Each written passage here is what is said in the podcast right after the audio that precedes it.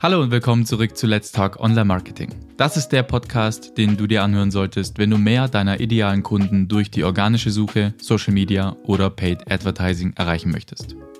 Mein Name ist Kai Bader und für diese 31. Episode habe ich mir ein eher untypisches Thema für einen Online-Marketing-Podcast überlegt. Und zwar möchte ich mit dir über strategische Positionierung reden. Bevor du jetzt die Augen verdrehst, ja, ich weiß schon, Positionierung ist nicht gerade sexy, es ist nichts Neues und du hast wahrscheinlich schon eine Vorstellung davon, was Positionierung ist. Der Grund, weshalb ich über Positionierung reden möchte, ist nicht, dass ich dir erklären will, was Positionierung ist. Nein.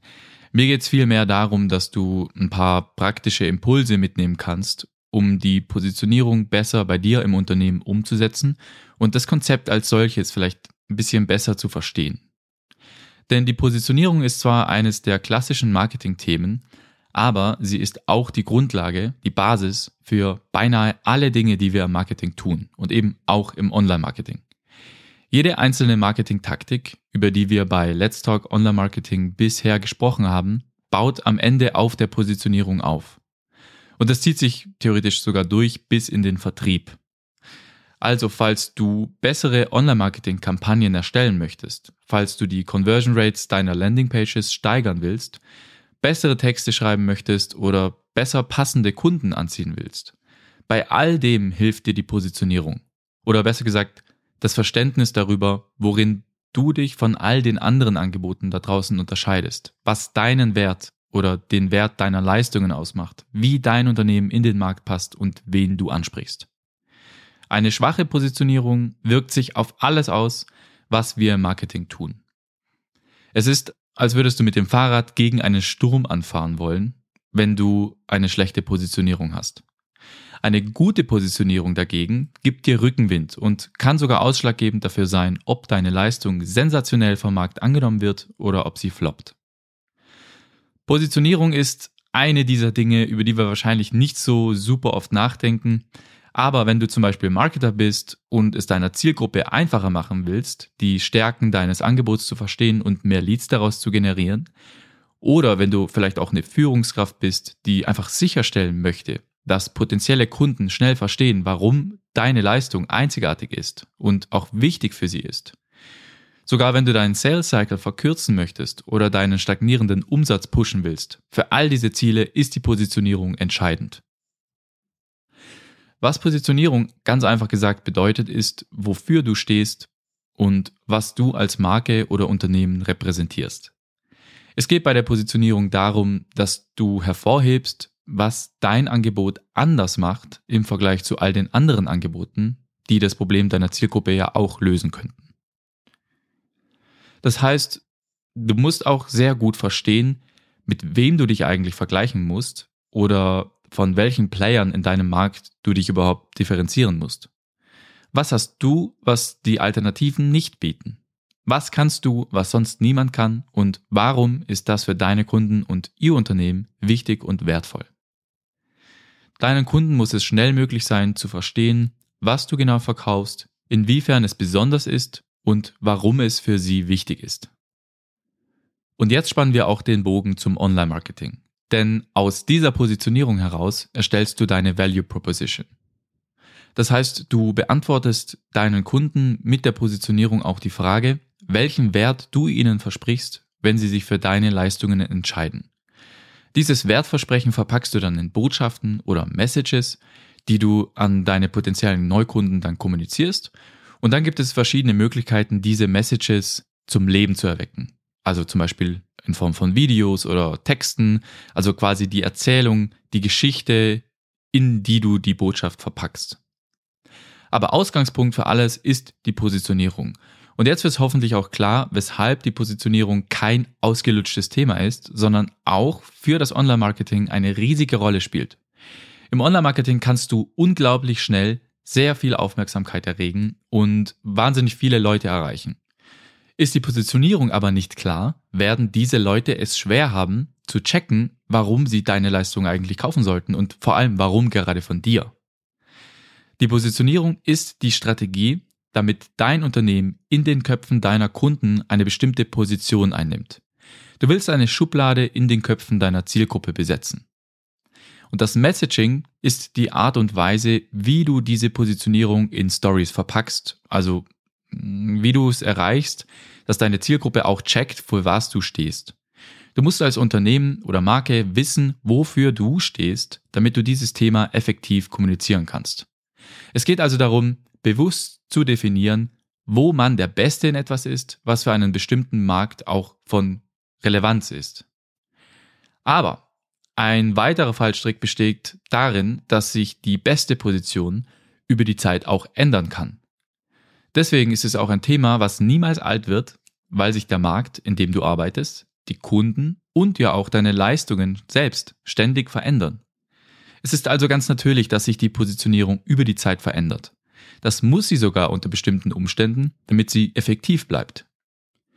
Die Positionierung ist nichts, was man einmal festlegt und dann nie wieder anpackt. Die Positionierung sollte sich zum Beispiel dann ändern, wenn sich deine Leistung ändert. Sagen wir zum Beispiel mal, du bist ein Startup.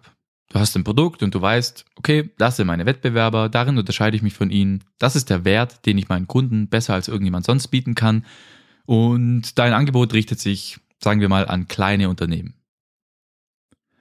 Dein Wertversprechen soll dann entsprechend kleine Unternehmen ansprechen. Wenn wir über Software reden, ist für kleine Unternehmen zum Beispiel eine sehr einfache Einrichtung oder ein unkomplizierter Wechsel meistens sehr, sehr wichtig. Und jetzt haben wir dieses Konstrukt und jetzt spulen wir mal zehn Jahre vor. Deine Leistung steckt jetzt garantiert nicht mehr in den Kinderschuhen, sondern sie ist ausgereifter, sie hat sich weiterentwickelt, sie ist komplizierter geworden und wahrscheinlich auch der Umfang ist größer jetzt. Das heißt, mittlerweile sprichst du wahrscheinlich eher mittelgroße Unternehmen an, weil deine Leistung sich stark erweitert hat und das wahrscheinlich für kleine Kunden einfach zu viel wäre. Aber jetzt hast du ja immer noch die Positionierung von vor zehn Jahren, obwohl sich garantiert deine Konkurrenten verändert haben, mit denen du heute im Wettbewerb stehst, also zehn Jahre später. Was sich früher mal differenziert hat, ist heute vielleicht gar nicht mehr von Bedeutung für deine Kunden. Wirst du größer, sprichst du auch größere Kunden an und dann ist im Regelfall auch das, was dich von Mitbewerbern unterscheidet, also was dich differenziert, anders. Und nicht nur das, sondern auch der Wert deiner Leistung für den Kunden, der hat sich auch verändert. Das heißt, die Positionierung, die solltest du in regelmäßigen Abständen überprüfen. Meine Empfehlung wäre zumindest ein oder zweimal im Jahr drüber zu schauen, ob sich die Konkurrenz verändert hat und ob deine Differenzierungsmerkmale überhaupt noch gültig sind. Wenn alles beim Alten ist, okay, dann kannst du die Positionierung beibehalten. Aber was ich zum Beispiel oft erlebe, ist, dass Konkurrenten über die Zeit nachlegen. Also, ja, du hattest vielleicht eine Leistung, die sonst niemand angeboten hat. Hm, was fällt mir für ein Beispiel ein? Vielleicht warst du mal der Einzige, der innerhalb von 24 Stunden auf Supportanfragen reagiert hat. Oder du warst der Einzige, der sich auf eine ganz spezielle Zielgruppe fokussiert hat. Wenn aber in der Zwischenzeit deine Konkurrenten auch superschnellen Support garantieren oder du deine Nische nicht mehr alleine beherrschst, dann musst du deine Positionierung überarbeiten und anpassen. Auch Corona zum Beispiel hat einige Märkte stark verändert allen voran natürlich die Reisebranche. So ein Ereignis kann die Bedeutung einzelner Kaufkriterien auf Kundenseite über den Haufen werfen und ganz andere Dinge werden dann plötzlich relevant. Oder Unternehmen gehen pleite, werden aufgekauft und so weiter und so weiter. Also große Events oder Trends können auch dazu führen, dass deine Positionierung nicht mehr effektiv ist. Und dann solltest du sie abändern. Das heißt, die Positionierung, die geht jeden was an. Auch dich. Jetzt fragst du dich hoffentlich, wie das jetzt in der Praxis vonstatten geht. Also ich glaube, es gibt eine relativ klare Vorstellung davon, was Positionierung ist. Da reden die meisten drüber, das kann man googeln. Aber es gibt keinen so richtig einheitlichen Weg, wie man sein Unternehmen jetzt positioniert. Also wie funktioniert Positionierung in der Praxis? Erstens mal ist wichtig, dass du die Positionierung nicht einfach als etwas verstehst, was du halt an dein Marketingteam oder so abgibst weil das geht garantiert schief. Positionierung ist Teamsache. Schon klar, dein Marketingteam sollte dabei sein, aber zusätzlich solltest du auch unbedingt den Vertrieb, die Produktentwickler und die Führungsebene mit in denselben Raum bringen und dann zusammen an der Positionierung arbeiten. Weil andernfalls wirst du es nicht schaffen, dass die Positionierung auch bei deinen Mitarbeitern und den Führungskräften hängen bleibt.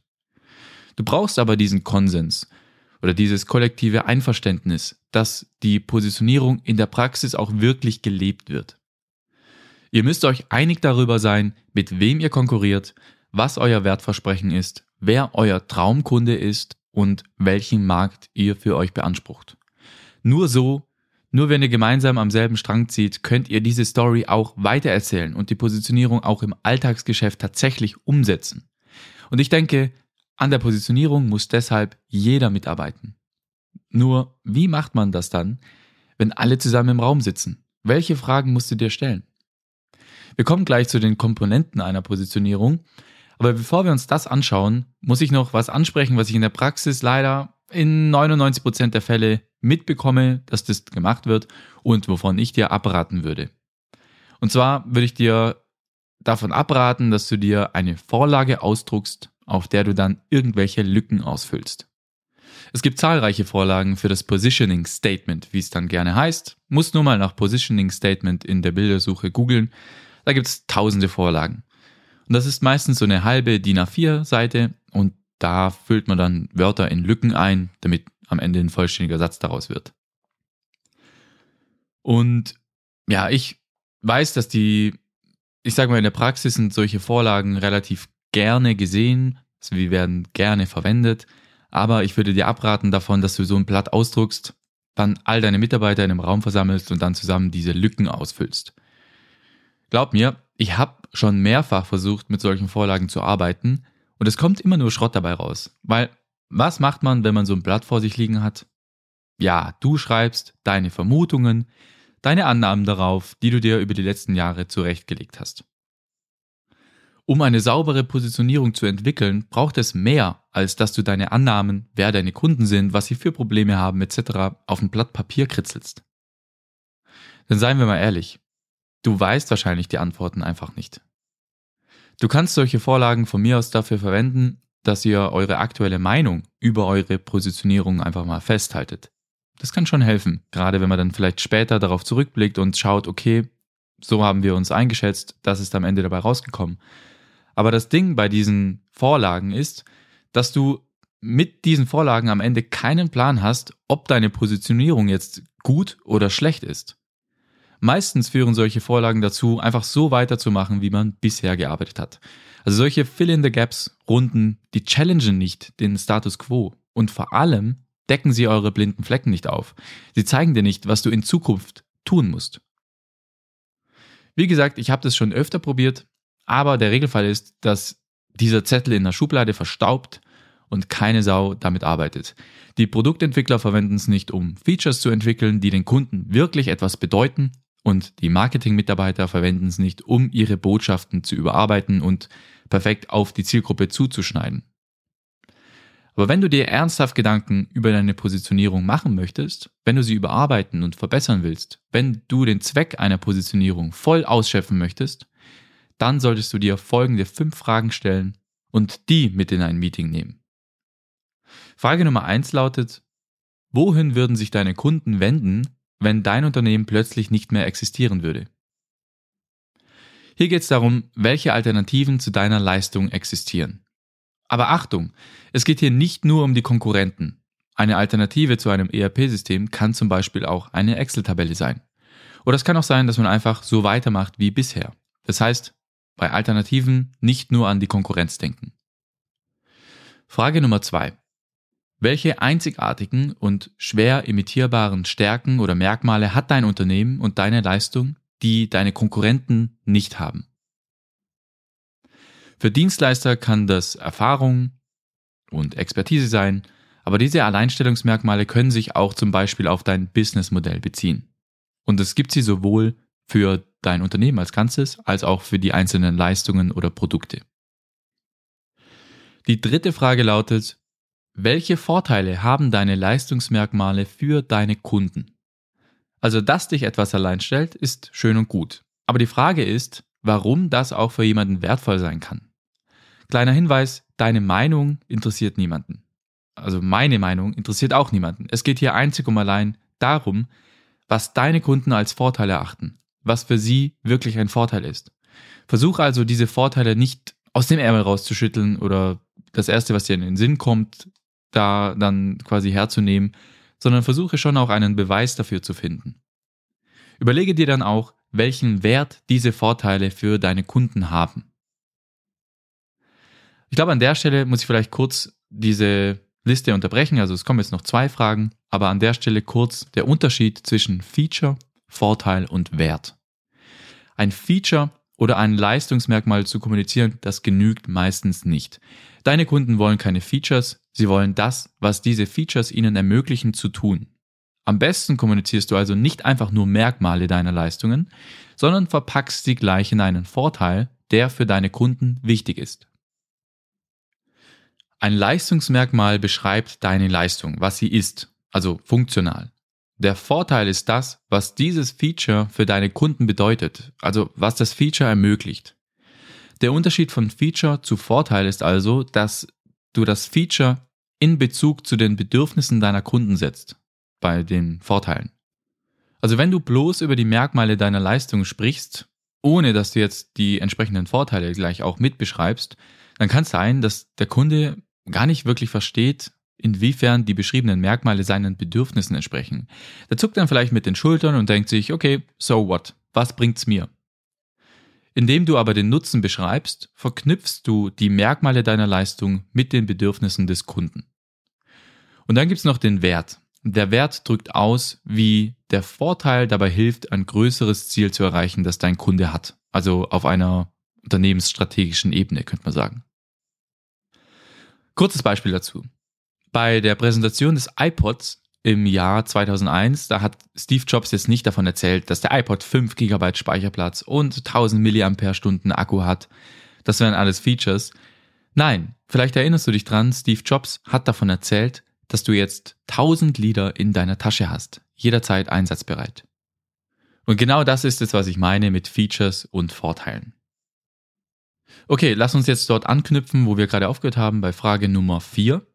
Also als nächstes musst du dich fragen, welche Eigenschaften dein Zielmarkt aufweist. Weil du wirst nicht jeden ansprechen können. Das ist ein klassischer Fehler, den ganz viele kleine Unternehmen auch machen. Sie denken ja, unser Markt, der soll so groß wie möglich sein, deswegen versuchen wir möglichst generisch irgendwie jeden anzusprechen.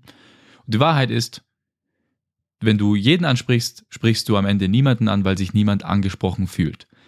Und die Wahrheit ist auch einfach, du hast nicht genug Budget und du bist auch nicht in der Lage, alle Bedürfnisse zu erfüllen. Das heißt, du musst dich für ein Segment entscheiden und an dieser Stelle solltest du identifizieren, wer die Menschen sind, die am wahrscheinlichsten von dir kaufen werden und was diese Menschen von anderen unterscheidet. Und zu guter Letzt solltest du dir bei der fünften Frage noch ja, darüber nachdenken, welcher Kategorie du angehörst. Wenn ich dir zum Beispiel sage, ich bin ein Content Management System, dann weißt du sofort, um was für eine Art Produkt es sich handelt. Andere Beispiele für solche Marktkategorien sind ERP, Übersetzer und so weiter. Also diese, diese großen Kategorien. Das mag jetzt basic klingen, aber die Außenwirkung ist sehr, sehr wichtig. Wenn ich sage, hey, ich bin ein CRM, dann muss ich dir nicht all meine Features um die Ohren hauen, weil du schon eine Vorstellung davon hast, was ein CRM grundsätzlich kann. Indem du dein Produkt in eine Kategorie einbettest, kannst du dich viel besser darauf konzentrieren, die Vorteile zu den Alternativen zu kommunizieren, statt immer erklären zu müssen, was du eigentlich bist. Weil die Leute einfach sofort checken, okay, das ist es, was du bist und das ist es, was solche Dinge grundsätzlich bringen. Und dann kannst du dich darauf konzentrieren, wie du anders bist. So, diese fünf Komponenten, die muss jede Positionierung haben. Erst dann macht es Sinn, das Ganze in einen Sales Pitch oder eine Story zu verwandeln. Du musst, nachdem du die Positionierung hast, so eine Geschichte daraus entwickeln, die diese Positionierung einem Kunden klar macht. Und dann kannst du diesen Pitch bei einigen deiner Interessenten zum Beispiel testen und sehen, wie gut das funktioniert. Also am, besten ist wirklich immer face-to-face -face dann mit einigen Kunden zu reden, Feedback zu bekommen, das dann nochmal anzupassen und dann erst die Kommunikationsbotschaften wirklich zu entwickeln weil in diesen Gesprächen lernst du sehr, sehr, sehr viel und es ist eigentlich beinahe sicher, dass du das Konstrukt dann nochmal anpassen musst und nochmal überarbeitest. Das heißt, deine Positionierung ist nicht in Stein gemeißelt Und es ist durchaus sinnvoll, dass du eben, nachdem du eine Positionierung hast, mit der du zufrieden bist und von der du denkst, dass du all diese fünf Komponenten abdeckst, dass du die dann auch trotzdem nochmal testest. Ah, und auch noch ein Punkt. Diese fünf Komponenten, die haben wir in einer Reihenfolge durchgesprochen, die jetzt nicht zufällig gewählt wurde. Also jede Komponente hat eine Beziehung zu jeder anderen Komponente. Deine Alleinstellungsmerkmale zum Beispiel stellen dich ja nur dann allein, wenn du sie mit den Konkurrenten und Alternativen vergleichst. Und dein Zielmarkt sind die Leute, für die diese Merkmale am wichtigsten sind. Die Reihenfolge ist sehr, sehr wichtig, damit am Ende was Sinnvolles rauskommen kann. Du musst mit den Alternativen starten, denn mit diesen Alternativen vergleichst du dich ja und auch deine einzigartigen Merkmale. Diese einzigartigen Merkmale bestimmen den einzigartigen Wert für deine Kunden und dieser Wert entscheidet am Ende darüber, wer deine idealen Kunden sind. Und wer deine idealen Kunden sind, entscheidet, in welchem Kontext du deine Leistung am Markt anbietest. Ich sage jetzt nicht, dass all das einfach ist. Im Gegenteil, die eigene Positionierung zu finden ist sehr, sehr schwer. Aber eine gute Positionierung kommt nicht von allein. Wenn du erfolgreich sein möchtest, musst du herausfinden, wie du deine Leistung am besten positionieren kannst. Mach dir Gedanken darüber und probier was Neues aus. Die Positionierung ist das Fundament, auf dem alles im Marketing und im Verkauf aufbaut. Und wenn das stabil ist, ist auch dein Online-Marketing stabil. In diesem Sinne, danke wie immer für deine Zeit. Ich hoffe, du konntest den einen oder anderen Impuls aus dieser Episode mitnehmen. Ich freue mich auch von dir zu hören. Schreib mir gerne eine E-Mail an podcast.kaibader.marketing. Und falls du es nicht eh schon getan hast, abonniere den Podcast in deiner Lieblings-Podcast-App, damit du keine neue Folge verpasst. Und wenn dir die Folge gefallen hat, hinterlass mir bitte eine Bewertung bei Apple Podcasts, denn das hilft mir zu wachsen und zukünftige Episoden besser zu machen. Nochmal danke und ciao.